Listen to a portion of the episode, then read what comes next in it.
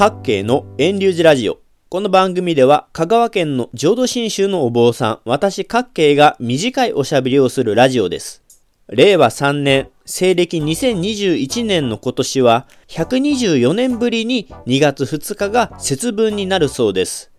節分というのは春、夏、秋、冬4つの季節の始まりとされる立春、立夏、立秋、立冬の前日のことなのですが、特に立春の前日の2月の節分が有名ですね。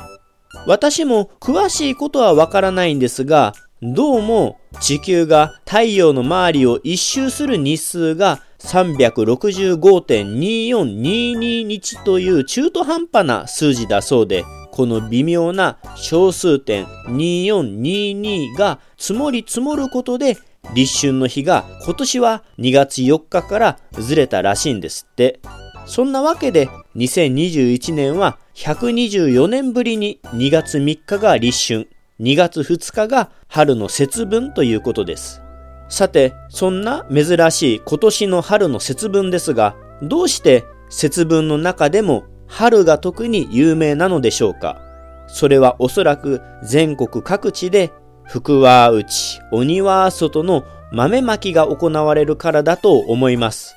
福は内、鬼は外とは節分の夜にいった大豆を豆まきするときに幸運を招く福の神は家の内へ、災いをもたらす鬼の神は家の外へ追い出そうとして口にする言葉です。ただ、場所によっては、福は内のみを繰り返し唱えるところもあれば、鬼は外の代わりに別の掛け声をするところもあれば、福は内、福は内、鬼は外と福は内を一回多く唱えるところもあれば、鬼は外、福は内と鬼は外を先に唱えるところもあれば、福は内、鬼も内というところもあります。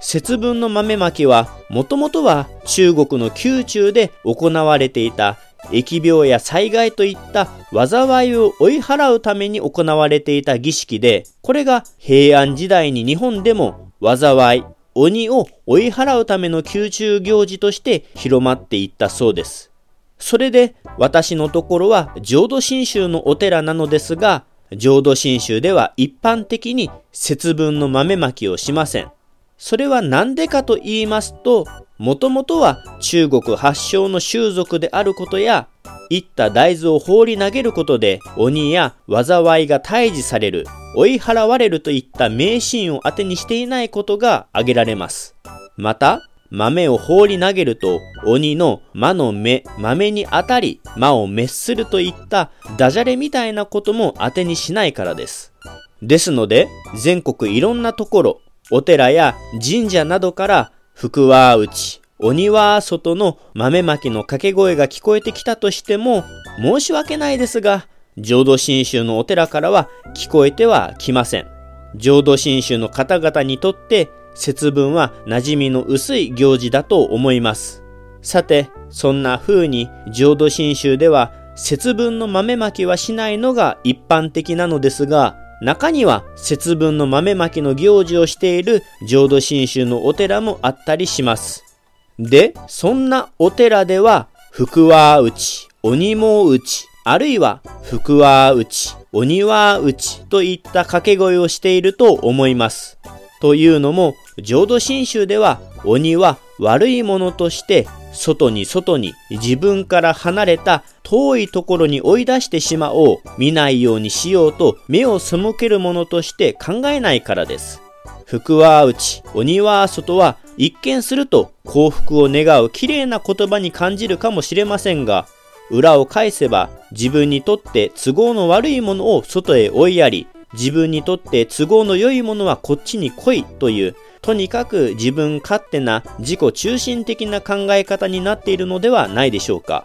浄土真宗はそうではなく、外に出そう、目を背けようとしていた鬼は、いやむしろこの私の中にこそ住んでいるんではないだろうか。常に離れずいるんだということに気がついていくことです。ただし注意点として、鬼というのを仏教で言えば、鬼人とも言い、目に見えない不思議な存在なことを言い表します。で、この鬼人ですが、煩悩や妬みのように自分自身を苦しめる悪い鬼もいれば、逆にそれらから守ってくださる良い鬼もいます。私たちの中には常に煩悩や妬みなどが住み着いていますが、鬼が自分の中にいるんだと捉えることで、時にそれが転じて私自身を見つめ直し、自分勝手な自己中心的なものの見方を改めるようになっていきます。それが鬼はうちの掛け声です。